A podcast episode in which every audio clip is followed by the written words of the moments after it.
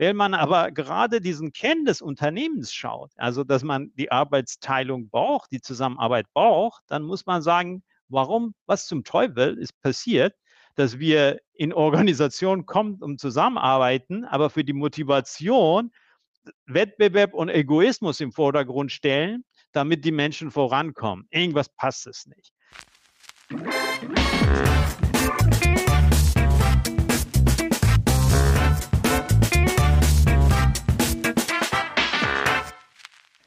Herzlich willkommen zu dieser Folge des Data Culture Podcasts. Ich bin Carsten Bange und heute habe ich Reza Rasavi zu Gast, der aus der Datenwelt kommt, als Data Artist für Furore gesorgt hat, bei BMW eine Daten-WG gegründet hat und inzwischen als Berater und Experte für die Veränderung der Unternehmenskultur agiert. Er hat ein Buch geschrieben, Die Magie der Transformation, und er zeigt uns sehr deutlich auf heute in der Folge, dass wir bei wesentlichen Aspekten der Datenkultur, insbesondere Dinge wie Data Access oder äh, die Überwindung von Datensilos, dass wir an diesen Aspekten natürlich sehr, sehr stark von der Unternehmenskultur abhängig sind und vielleicht auch gar keine Veränderung bewirken können, wenn die Unternehmenskultur nicht vor allem eine Kooperation fördert statt den Wettbewerb. Ich glaube, er öffnet uns die Augen hier an vielen Dingen, wie Datenkultur nicht nur Teil der Unternehmenskultur ist, sondern wie stark letztendlich auch eine Datenkultur von der Unternehmenskultur abhängig ist. Viel Spaß mit der Folge. Resa, herzlich willkommen im Data Culture Podcast. Ganz toll, dass du da bist, dir die Zeit nimmst. Und äh, ich freue mich sehr auf das Gespräch heute. Danke für die Einladung. Ich freue mich ebenfalls sehr. Reza, wir haben uns äh, kennengelernt. 2015 war es. Da warst du auf einer Tagung von uns, auf einer Konferenz. Und damals warst du noch bei BMW. Inzwischen bist du ja selbstständig, ähm, selbstständiger Berater für das Thema Unternehmenskultur. Aber damals warst du Data Artist äh, bei BMW und hast berichtet, dass du dir diese äh, Rolle oder diese Bezeichnung selber ausgesucht hast äh, oder durftest das selber aussuchen. Wie ist es denn dazu gekommen?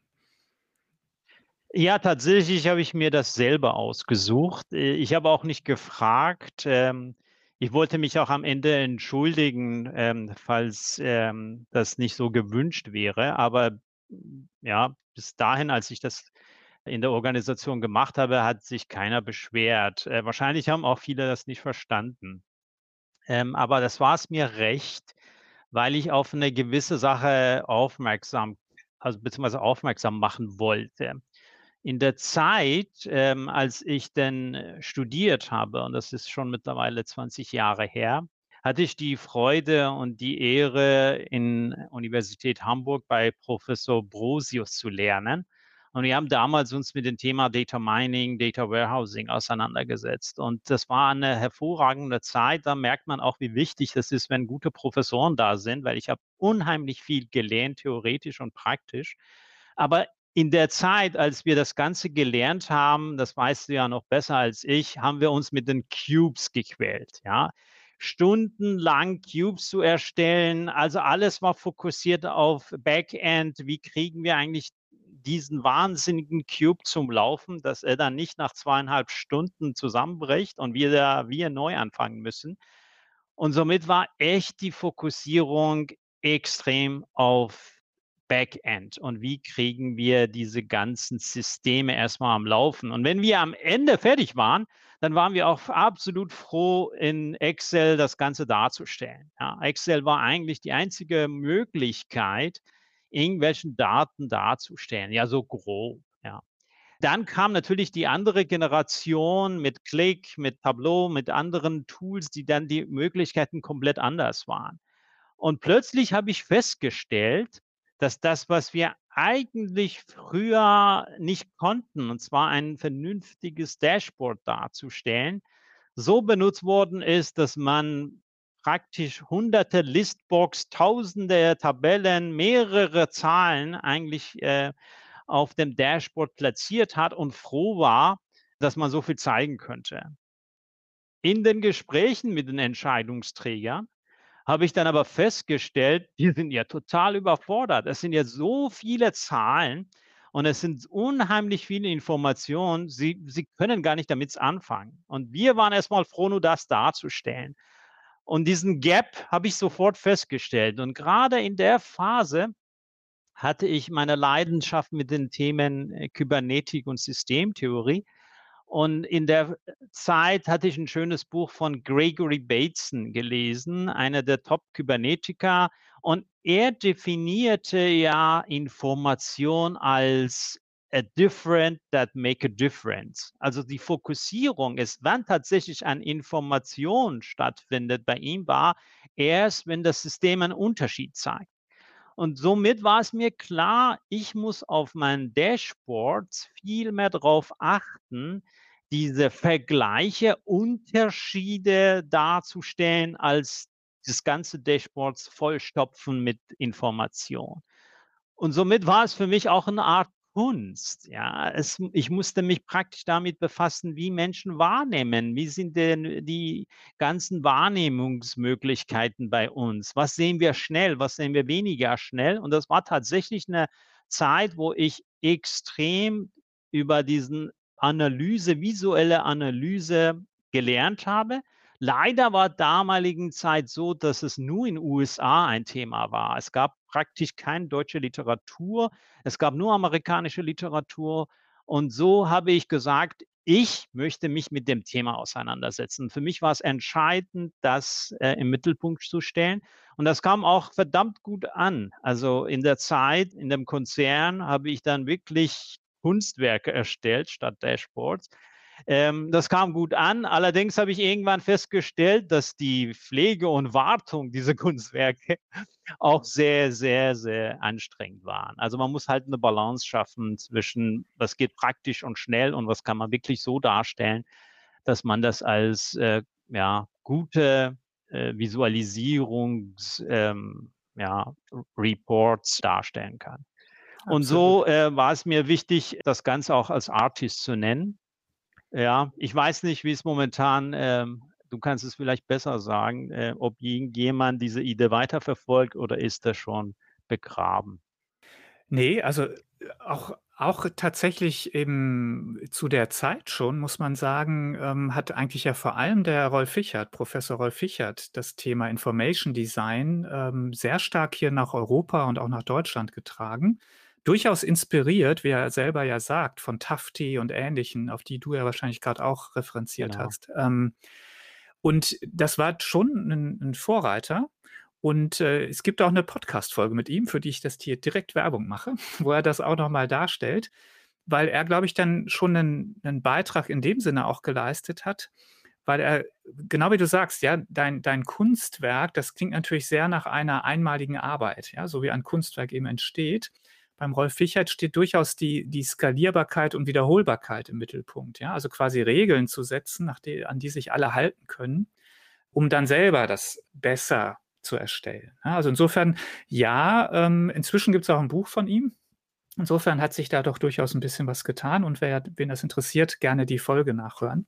Aber ich kann noch berichten dazu weiterhin, dass dieses deine Rolle Data Artist, weiß ich noch wie heute, auf der Konferenz hat es wirklich wie so, eine wie so ein Raunen durch den Saal gegangen. Ja? Also als du da auf die Bühne gekommen bist, haben erstmal alle gesagt, was ist denn das? So, das ist ja wohl cool, das gibt es doch gar nicht. Wie kann jemand äh, von so einem großen Konzern wie BMW jetzt sogar, ja, mit einer Rolle auf der Visitenkarte quasi kommen, Data Artist. Also es war schon, hat schon wirklich für Aufmerksamkeit gesorgt. Und ich habe das tatsächlich dann auch nochmal wieder verwendet. Ich weiß gar nicht, ob ich das schon mal erzählt habe als wir ein äh, Rollenmodell entwickelt haben für das ganze Thema, insbesondere auch Advanced Analytics, das kam ja in der Zeit auch hoch. Ja, das, du hast erwähnt, Data Mining in den 90er Jahren hat jetzt ja quasi so, so ähm, 20 Jahre später wirklich jetzt den Aufschwung bekommen. Und da ist immer die Frage, wie baue ich denn eigentlich meine Teams? Was brauche ich denn für Skills? Und da haben wir gesagt, um das mal einfach zu machen, das war 2016, äh, da war gerade das 100-jährige Bestehen des Dadaismus als Kunstform. Mhm. Ja, und da habe ich gesagt, dann ist doch Dada, ist doch eigentlich das, was du hier äh, als Leitbild nehmen kannst, weil du brauchst eben, das erste D steht für, du brauchst Datenkompetenz, das A steht für, du brauchst Analysekompetenz. Das dritte oder Buchstabe, das zweite D steht dann für Domain-Expertise. Also du brauchst das inhaltliche Know-how dazu, wenn du jetzt hier vernünftig Daten analysieren willst. Und wenn du diese drei Sachen hast, da denken viele, das wäre es jetzt ja schon. Stimmt aber gar nicht, ja, sondern ich muss auch noch kommunizieren können. Ich brauche noch diesen Artist, ja, das war das, das zweite A, der vierte Buchstabe, mhm. Weil wir eben gesagt haben, das ist so unser Credo. Ja? Ich, ich brauche Daten-Know-how, ich brauche Analyse-Know-how, ich brauche inhaltliches Know-how und ich brauche diese Kommunikationsfähigkeit, die, den Artist dabei, damit ich das wirklich rüberbringen kann. Also insofern hast du auch mich äh, oder uns inspiriert mit der Idee des Artists, um da quasi nochmal einen Namen zu geben wie wichtig das eigentlich ist, was wir jetzt auch in dem Data Culture Framework Data Communication nennen, dass das eben auch eine ganz wesentliche äh, Fähigkeit ist, die ich verankern muss, selbst wenn ich eigentlich über Data Teams nachdenke. Absolut. Und es gibt auch Analysen, da kann man mit Hilfe von Tabellen oder irgendwelchen sonstigen Auswertungen auch nicht vorankommen. Ich weiß noch, dass ich für Krankenhausmarktanalysen erstellt habe dann war es schon für, für das Krankenhaus entscheidend, aus welchen Postleitzahlen kommen die Patienten, wo sind dann die nächsten niedergelassene Ärzte, wo sind dann die Wettbewerber, dass man anhand eines Bildes die Patientenströme und die Bewegung sehen könnte. Das kann man natürlich in der Tabelle nicht.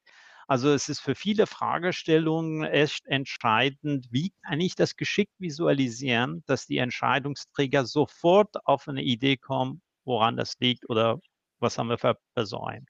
Absolut. Und das ist schon sehr wichtig, ja. Ja, unbedingt. Und du kommst also aus der Datenwelt, das ist natürlich sehr, sehr spannend und bist heute ein Experte für Unternehmenskultur. Wie, wie ist das gekommen? Also wie bist du quasi aus den Daten raus Richtung Unternehmenskultur ähm, gekommen? Ja, zuerst muss ich sagen, dass ich auch beides studiert habe. Es war ja nicht so, dass ich ähm, nur das eine kannte, das andere nicht. Ich habe aber in Zahlenwelten mich am Anfang sehr wohl gefühlt. Ähm, die ganzen Analysen, Auswertungen waren schon damals sehr wertvoll und die geschätzte Kollegen haben das auch sehr gewünscht und auch Hilfe benötigt. Und da habe ich meine äh, Aufgabe oder meine Mission darin gesehen, auch diese Menschen zu helfen. Allerdings, ähm, als ich dann in so einem Konzern begonnen habe, Daten auszuwerten, habe ich dann relativ schnell festgestellt, ich komme an Grenzen, weil ähm, wir in so einer Kultur gelebt haben, wo die Leute eher Angst hatten, Daten zu teilen. Teilweise habe ich Aussagen gehört wie, ah, wir wissen ja nicht, wie du auswerten willst, was an sozusagen Themen hochkommen. Ja, vielmehr hatten sie Angst um in der Interpretation der Daten, als die Daten wegzugeben. Und äh, dann habe ich festgestellt, so kommen wir nicht voran. Ich habe dann äh, die Idee dann irgendwann gehabt, äh, zu sagen, okay, ähm, ich muss eine Umgebung schaffen, eine, eine Kultur schaffen, wo die Menschen sich gegenseitig vertrauen, wo wir uns auch die Dinge teilen und äh, wo dann eine Erfahrung gesammelt wird, dass man mit diesen Daten nicht was Schwachsinniges äh, vorhat, sondern im Gegenteil im Sinne des Ganzen, im Sinne des Unternehmens handeln möchte. Und so äh, war meine Idee, eine WG zu gründen. Ich habe eine Wohngemeinschaft gegründet. Äh, aus verschiedenen Ressourcen, Abteilungen habe ich Menschen gewonnen, wo ich denen ziemlich schnell gezeigt habe, was der Vorteil wäre. Und dann haben wir gesagt, okay, wenn wir eine WG gründen, dann gründen wir gemeinsam oder kaufen wir gemeinsam die Technologie, die Lizenzen. Dann haben wir jemanden, der das praktisch auch pflegt, hostet und so weiter. Und wir bringen alle unsere Daten zusammen und machen dann wöchentlich Meetings, äh, damit wir gegenseitig erstmal verstehen, was der andere macht oder wie können wir aus der Verbindung dieser Daten sogar noch mehr Erkenntnisse gewinnen. Und dann war es relativ schnell so, dass ich äh, einige WG-Bewohner äh, gefunden habe, die das mitgemacht haben. Und irgendwann hatte ich sogar eine äh, Funktion äh, oder beziehungsweise eine Situation eher, wo die Leute auch äh, sich beworben haben, um in diese Wege reinzukommen. Das war dann für mich so ein Zeichen, wir müssen eine Kultur vorleben. Wir müssen dafür sorgen, dass die Menschen das auch erstmal verstehen durch Anregung, Diskussion sie dorthin bringen, dass sie auch ihre Erfahrung machen. Und wenn sie dann diese positive Erfahrung machen, werden sie dann offener. Und so habe ich mich viel mehr mit dem Thema Kultur beschäftigt, was ich dann vor dieser Zeit auch in St. Gallen getan habe. Und dann war es so, dass ich sehr häufig dann mehr für das Thema Kultur angefragt worden bin als Daten. Ich habe eine Zeit lang beides parallel gemacht. Also die Hälfte mein, meines Jobs war es Datenanalyse, die andere Hälfte war es, äh, über die Kultur und Transformation zu reden. Und dann habe ich festgestellt, der Bedarf äh, für, für die, gerade diese Themen war enorm groß, dass ich dann gesagt habe, du musst irgendwann dich für das eine entscheiden. Du kannst nicht beides sehr gut machen. Und so hatte ich vor sechs Jahren äh, die Stelle bekommen, mich mit den Themen Unternehmenskultur und Transformation zu beschäftigen. Und dabei bin ich auch geblieben, weil ich nach wie vor ähm, merke, dass es A, mein Leidenschaftsthema geworden ist und darüber hinaus äh, auch wir in der Gesellschaft eine extrem umdenken müssen, ob wir die Logiken, die Systeme, so wie wir uns innerhalb denen bewegen, ob sie noch zeitgemäß sind oder ob wir sie aktualisieren müssen. Auf jeden Fall finde ich tatsächlich in der Datenwelt ähm, nicht nur innerhalb äh, des Konzerns, wo ich dann äh, beschäftigt war, sondern in vielen Gesprächen mit anderen Leuten auf, auf Veranstaltungen habe ich wirklich festgestellt, dass das ein Riesenproblem ist. Wie bauen wir eine Vertrauenskultur, wo wir Daten teilen, wo wir anhand dieser Verbindung der Daten viel mehr herausfinden können als einzelne Daten. Spannend. Also Ausgangspunkt waren für dich aber dann eigentlich die Silos, also Data genau. Access genau. in unserem Framework, also fehlender Data Access. Du bist nicht rangekommen, die Daten wurden nicht geteilt. Ich sage ja auch manchmal ganz gerne, Data Silos, äh, Datensilos sind der größte Verhinderer der digitalen Transformation. Also es geht ja sogar über das Thema Daten hinaus, finde ich. Aber anderes Thema. Also Ausgangspunkt. Und du sagst letztendlich, wir brauchen diese Unternehmenskultur der Kooperation, die also dann auch dazu führt, dass Menschen in der Organisation bereit sind, Daten zu teilen und wir dann den Mehrwert heben können durch das eben übergreifende Nutzen, äh, geteilte Nutzen von Daten, Austausch auch von Wissen etc. Dann Lass uns da mal einsteigen, weil das äh, würde ich sagen, das unterschreiben sehr viele. Zeigt übrigens auch unsere letzte Befragung zum Thema Data Culture. Ne, wurde Data Access als die wichtigste Initiative äh, identifiziert von den Teilnehmern, wo gesagt wurde, da, da ist äh, sozusagen am meisten zu tun. Und ähm, diese, diese Kooperation, was können wir denn jetzt tun? Als Unternehmen. Wenn wir sagen, jawohl, das wollen wir fördern, das erkennen wir, dass das wichtig ist und im, im, Zeitalter, wo Daten eine wichtige Rolle spielen, wahrscheinlich jetzt noch wichtiger wird. Was sind da jetzt so deine Erkenntnisse, deine Ansatzpunkte auch? Ja, ähm, es ist wirklich ein ähm, wichtiges Thema und ich will vielleicht ein bisschen ähm, ja, ausholen und dann kommen wir ganz genau an den Punkten, wo ich auch Empfehlungen geben kann. Ähm, wenn wir uns anschauen, was ist der Kern von Unternehmen oder warum eigentlich Unternehmen existieren, ist der Grund, sie haben einen Zweck und keiner ist meistens alleine fähig, diesen Zweck zu, alleine zu erfüllen. Man braucht die Arbeitsteilung. Kein Mensch innerhalb von so einem Riesenkonzern, Automobilkonzern, kein einziger Mensch weiß es, wie ein Auto gebaut wird. Ja. Äh, also äh, deswegen entstehen Organisationen und die Experten sagen, Unternehmen sind eigentlich um die Kooperation gebaut. Also es sind Kooperationsarenen. Äh, deswegen ist das Allerwichtigste innerhalb einer Organisation, dass man Zusammenarbeit versteht und wirklich auch zusammenarbeitet. Nur das Paradoxe war, dass äh, viel früher, als, als die ersten Ökonomen überhaupt über die Ökonomie gesprochen haben, Adam Smith, David Ricardo und all die, wie die heißen, die haben eine äh, ganz besondere Haltung gehabt. Und die haben gesagt, dass eigentlich Neid, Gier und Konkurrenz eher die Treiber sind, dass man Fortschritt erzählt und Wohlstand erzeugt, als Nächstenliebe, Kooperation und Gemeinwohl. Also wenn jeder gierig ist und immer besser werden will, ähm, dann sorgt er auch äh, dafür, dass alle anderen auch besser geht. Und diese Einstellung und diese Haltung legte sich wie ein Nebel auf allen unseren Themen so dass wir überhaupt nicht den Überblick mehr hatten. Wir hatten den Weitblick nicht mehr. Wir haben an diesen Narrativ geglaubt und glauben teilweise heute noch. Wenn man aber gerade diesen Kern des Unternehmens schaut, also dass man die Arbeitsteilung braucht, die Zusammenarbeit braucht, dann muss man sagen, warum, was zum Teufel ist passiert, dass wir in Organisationen kommen, um zusammenarbeiten, aber für die Motivation Wettbewerb und Egoismus im Vordergrund stellen, damit die Menschen vorankommen. Irgendwas passt es nicht. Aber das ist immer wieder auch eine große Debatte in der menschlichen Zivilisation gewesen, wo man gesagt hat, ist der Mensch eigentlich kooperativ oder ist er egoistisch und wettbewerborientiert? Und wie in allen großen Debatten steckt in diesen beiden Standpunkten auch ein Stück Wahrheit. Also in unserer Natur ist offenbar beides angelegt. Wir sind sowohl Einzelwesen als auch Gruppenwesen. Wir sind so ein Hybridwesen. Und wir können sowohl kooperativ sein als auch egoistisch.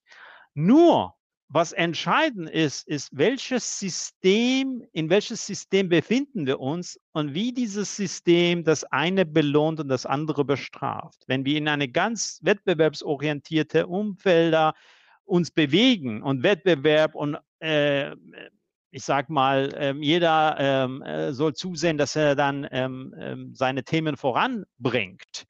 Dann leben wir in diesen Wettbewerbskultur und dann leben wir in Silos und wollen wir auch wenig teilen. Wenn wir aber eine Klima schaffen, wo das Teilen auch gewünscht ist, wo man sagt, es geht nicht um Einzelne nur, sondern um Große und Ganzen, dann kann man auch eine Kultur aufbauen, wo Kooperation viel mehr sogar bringen kann als das Wettbewerb. Ich will nicht sagen, dass Wettbewerb schlecht ist. Man braucht beides. Es sind Polaritäten. Man bewegt sich ab und zu in der Ecke, ab und zu in der andere Ecke. Aber ich finde, in der heutigen Zeit, mit unserer großen Herausforderung, die wir haben, mit diesen ganzen Krisen, die wir haben, ist der Wunsch nach Kooperation nicht jetzt in der Sache, wo man sagt, okay, ähm, das ist deswegen da, weil wir uns alle harmonisch und lieb haben sollten. Nein, es ist eine Notwendigkeit, ja, weil die Vielfalt, die Komplexität immer wieder steigt und der Einzelne nicht mehr diesen Vielfalt gegensteuern kann. Man braucht das Team.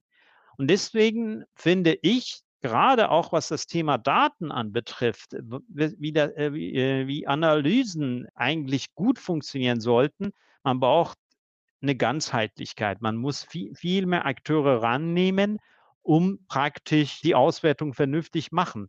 Und deswegen finde ich, umso wichtiger ist, dass man auch in Bereichen, ähm, wo man verantwortlich ist für Datenauswertung, Datenanalyse, aber auch Data Lakes und all das, was man dann so bauen muss, um damit man in der Richtung geht, muss man sich auch mit dem Thema Kultur und ganz besonders mit einem Klima der Kooperation auseinandersetzen. Ansonsten sehe ich, wird schwierig werden.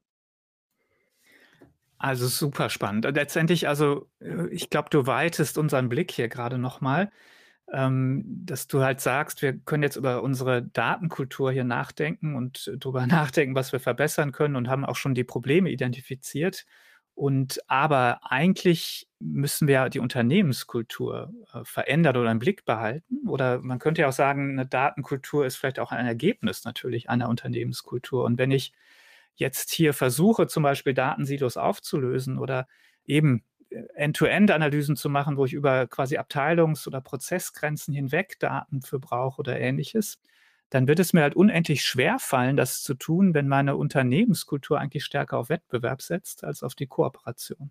Das heißt also, das eine lässt sich gar nicht ohne das andere nachhaltig verändern oder verbessern, beziehungsweise zumindest in die Richtung nicht. Also ich kann viel an der Datenkultur arbeiten, aber wenn die Unternehmenskultur per se nicht äh, mich unterstützt dabei, dann, dann renne ich hier gegen Windmühlen. Absolut, ja. Wir haben ja eigentlich damals äh, auch mit diesen multivarianten Analysen, mehr perspektivischen Analysen auch das gewünscht, weil wir gesagt haben, wenn wir jetzt eine Zahl uns anschauen, 100 äh, Euro Umsatz, was sagt uns das? Wir können dann erst äh, verstehen, äh, ist er im Vergleich zum letzten Jahr besser oder schlechter geworden? Ist er im Vergleich zu anderen Regionen besser. Je mehr wir Scheinwerfer werfen auf diesen Zahl, umso kräftiger kann die Information, umso wertvoller wird die Information werden. Wenn wir aber plötzlich sagen, ich schmeiße einen Scheinwerfer nicht, weil ich nicht weiß, ob mein Scheinwerfer eine anderes, äh, andere Interpretation bringen kann, dann haben wir alle ein Problem. Und deswegen äh, finde ich, ist es unheimlich wichtig, dass man Zusammenarbeit gestaltet, gerade bei dem Thema. Und meine einzige Erfahrung, die ich hatte, und die war sehr positiv, ist das, dass man einladen auf diesen Menschen zugeht, mit denen darüber spricht, wie viel eine Win-Win-Situation bei dem Thema da ist, dass man gemeinsame Erfahrung macht und durch diese gemeinsame Erfahrung dafür sorgt, dass, dass, dass was Neues entsteht. Alles andere wird, würde schwierig werden. Und deswegen finde ich, man hat es ja auch, wir haben äh, einmal auch, glaube ich, darüber äh, gesprochen, dass selbst die in der Spieltheorie hat man versucht, das Thema Kooperation und nachhaltig abzubilden. Und in der Spieltheorie hat man dann auch äh, festgestellt, bei bestimmten Spielen, wo Nullsummenspielen heißt, wie zum Beispiel Schach, wo einer gewinnt und der andere verliert, dann ist das Kooperation völlig egal. Dann muss man ja auch nicht kooperieren.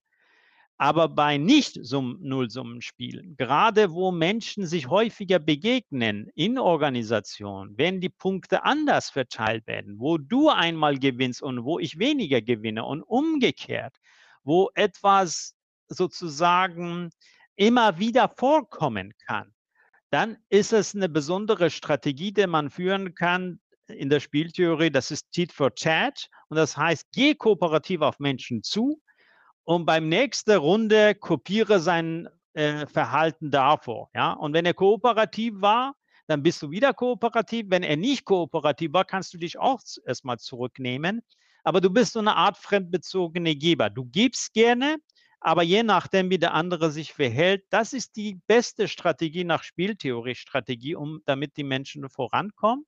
Allerdings, die sagen, wenn es eine lange Schatten steht, und lange Schatten ist damit die Abhängigkeit. Ja? Wir müssen dafür sorgen, dass die Abteilungen in einer gewissen Art Abhängigkeit zueinander kommen. Und deswegen war auch meine WG der Grund auch. Damals habe ich nicht anhand der Spieltheorie das Ganze aufgebaut, aber im Nachhinein finde ich das Beste, was ich machen könnte. Denn in dem Falle waren Menschen aufeinander angewiesen und haben sich dann aber auch extrem gegenseitig geholfen. Und ich finde, das ist vielleicht eine Sache, wo die Menschen daran denken sollten, dass es halt, wenn es auch um Datenauswertung geht, nicht darum geht, dass man einmalig eine Sache macht und dann wieder verschwindet, sondern dass die Bereiche, die zusammenarbeiten, verstehen, erst durch lange gemeinsame Kooperation wir wirklich vorankommen. Alles andere, finde ich, ist nur Scheinheiligkeit. Man hat einmal eine Zahl, aber was bringt mir einmal eine Auswertung? Und deswegen ganz stark, wenn ich heute was empfehlen könnte, ist, an diesen Kooperationskultur zu arbeiten, zu verstehen, dass wenn man teilt, nicht was abgibt, sondern man gewinnt. Und das ist eine ganz, ganz entscheidende Geschichte. Wir brauchen auch dafür neue Narrative, ja. Nicht, mhm. wenn ich teile, was verliere, sondern ich, wenn ich was teile, gewinne ich. Ja. Mhm. Genau, das, das führt mich jetzt eigentlich genau nochmal zu der Frage. Lass uns das nochmal versuchen, möglichst konkret zu machen oder ein bisschen auf den Punkt zu, zu bringen. Was, was kann ich jetzt tun? Du hast schon einige ganz konkrete Dinge genannt. Also ganz am Anfang hast du erwähnt, dass die, die Frage des Anreizsystems, ja, das eben häufig doch sehr stark eher Wettbewerb äh, und individuelle Leistung äh, irgendwo nach vorne stellt, ja, dass das eben nicht förderlich ist. Dann hast du ähm, als konkreten äh, Punkt gebracht eben dieses äh, Aufeinander zugehen und Narrativ. Also es ist sehr viel dann letztendlich auch die Frage, wie ich es erkläre, wie ich ähm, Bewusstsein schaffe. Vielleicht nennen wir es mal so. Absolut. Dafür, für, für dieses Teilen. Und was mich jetzt nochmal genau interessieren würde, ist diese WG-Idee.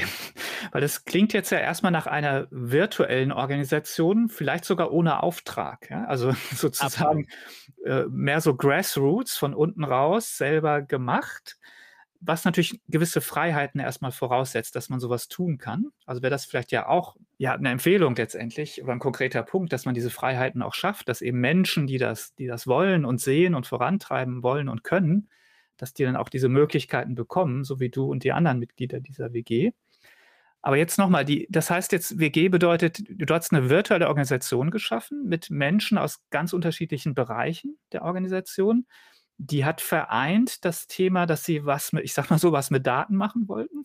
Oder das waren also wenn man es in Rollen greifen will, wahrscheinlich, was waren das? Data äh, Engineers, Data Scientists, Datenanalysten, Business Analysten. Vielleicht kannst du uns das nochmal ein bisschen äh, näher bringen, wie, wie, die zusammengekommen sind, was die angetrieben hat, ja, und, und was die da zusammengehalten hat. Ähm, ja, also äh, wir haben äh, am Anfang, als wir begonnen haben, wollten wir erstmal Kosten teilen ja, Lizenzen teilen. Äh, wir wollten praktisch äh, auch gucken, wer welche Daten hat und ein bisschen mehr in diese Datenwelt reinzukommen. Aber wo es geändert ist, war grandios, weil plötzlich haben sich Menschen kennengelernt, gegenseitig geholfen. Wir haben den anderen verstanden. Wir haben verstanden, was die Leute tun.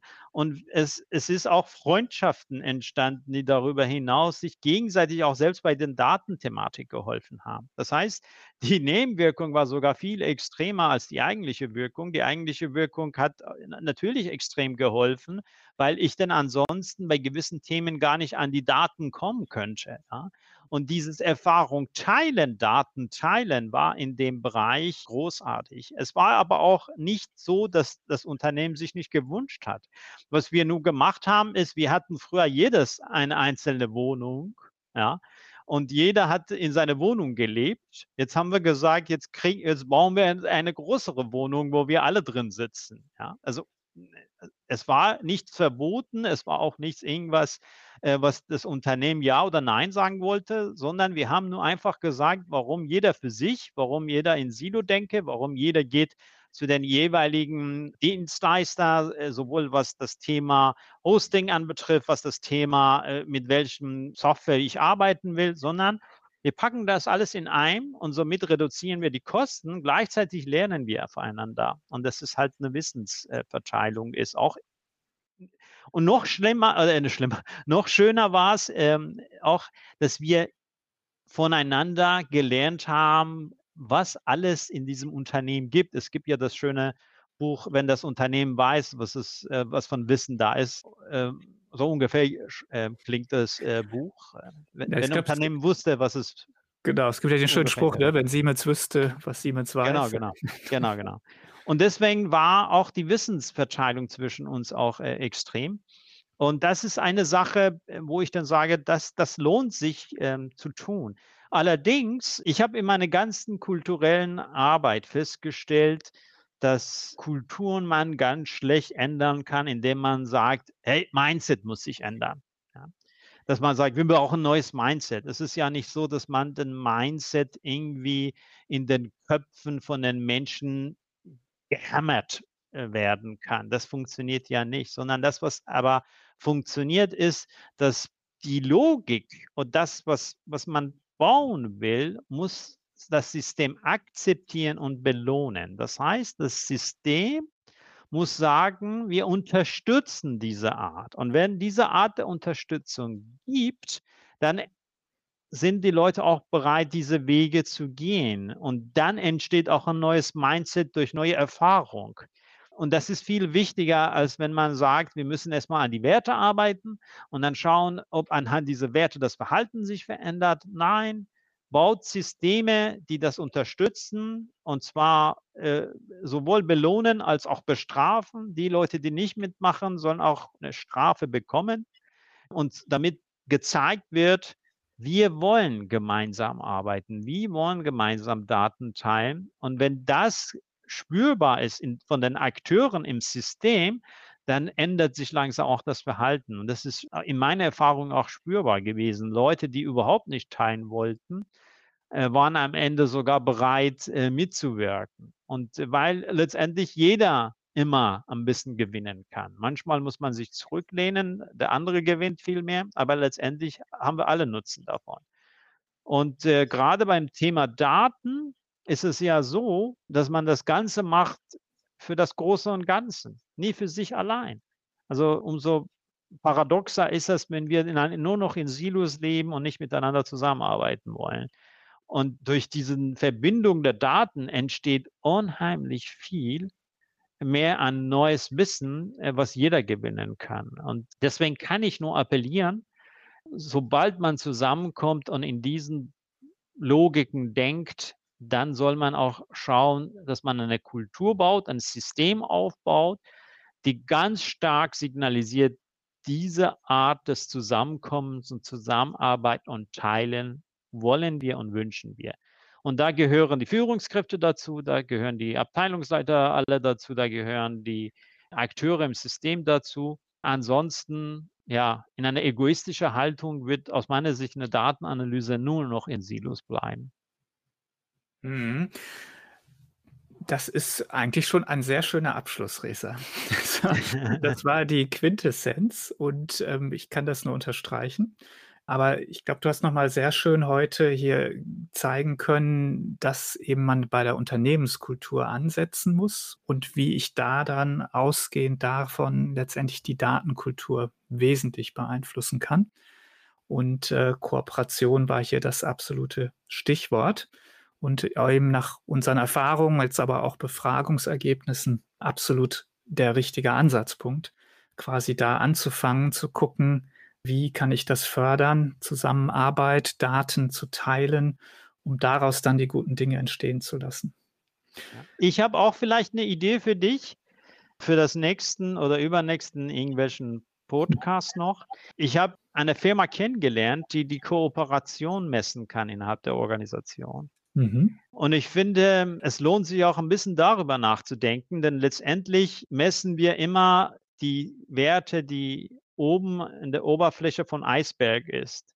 Aber all diese Werte entstehen aus der Zusammenarbeit der Menschen da unten. Ja? Mhm. Wir zeigen aber immer die Zahlen oben, der Eisberg, und versuchen nicht ähm, herauszufinden, wie ist der Kooperationsgrad eigentlich innerhalb des Unternehmens. Denn erst wenn das gut funktioniert, dann kann oben auch guten Zahlen entstehen.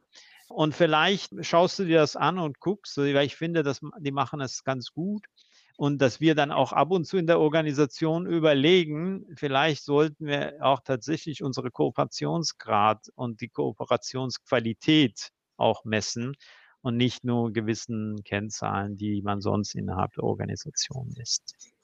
Absolut. Das ist ja eine bestechende Idee, dass wir als Datenmenschen und häufig ja auch Verantwortliche für die Erzeugung, Messung von Kennzahlen vielleicht das Thema auch mal messen. Insofern finde ich eine super Idee. Resa, das Stimmt. letzte Wort gehört dir. Gibt es noch ähm, was abschließend, was du uns zu dem ganzen Thema noch mitgeben kannst? Ja, ich bin auch ähm, rausgegangen aus diesen Datenwelten, nicht weil ich den Datenwelt schlecht finde, sondern ich finde sie sogar unheimlich wichtig, weil wir in einer Wissensgesellschaft, in einer Informationsgesellschaft sind und dann noch weiter auch ähm, erfahren werden. Das heißt, wir müssen zusehen, dass wir wirklich in dem Bereich noch besser werden. Allerdings haben wir auch jede Menge andere Herausforderungen auch in der Welt, beginnend von der Klimakrise, als auch das, was wir momentan auch an Demokratieprobleme sehen, dass gewisse Länder das gar nicht missachten. Deswegen finde ich gut allgemein zu überlegen, wie rücken wir zusammen, wie schaffen wir Gemeinschaften aufbauen, dass wir etwas rausgehen aus dieser egoistischen Haltung, die das Neoliberale uns jahrelang geprägt hat, dass das Bessere wäre. Und ich glaube, dass in deinem Umfeld so viele Wissensarbeiter, so viele kreative, gute Leute drin sind, die jeder eine Handlungsoption hat, äh, was für diese Welt tun, egal ob es nur in Datenform ist oder auch in der Gesellschaft irgendwo. Und das sollen wir tun, denn äh, nur äh, abzuwarten wird die Welt nicht besser, sondern jeder muss äh, in seinem Handlungsspielraum auch was bewegen. Da freue ich mich, wenn diese Gedanken für uns dazu beitragen. Und darüber hinaus finde ich sowieso großartig, dass du so viele Jahre dich äh, diesem Thema widmest und auch die Menschen voranbringst. Danke dir dafür. Ja, vielen Dank. Mache ich gerne ja. und äh, auch jetzt mit dem Podcast in neuer Form. Und ähm, es ist tatsächlich so, dass diese jedes einzelne Gespräch, ähm, jeden weiterbringt, ja, mich auch und deshalb auch allein deshalb schon sehr viel Spaß macht. Und genauso war es heute auch. Resa, ganz toll, dass du zu Gast warst. Ganz herzlichen Dank, dass du deine Gedanken, deine Erfahrungen hier mit uns geteilt hast. Und dann kann ich nur sagen, alles Gute für dich und bis bald. Danke. Danke für die Einladung.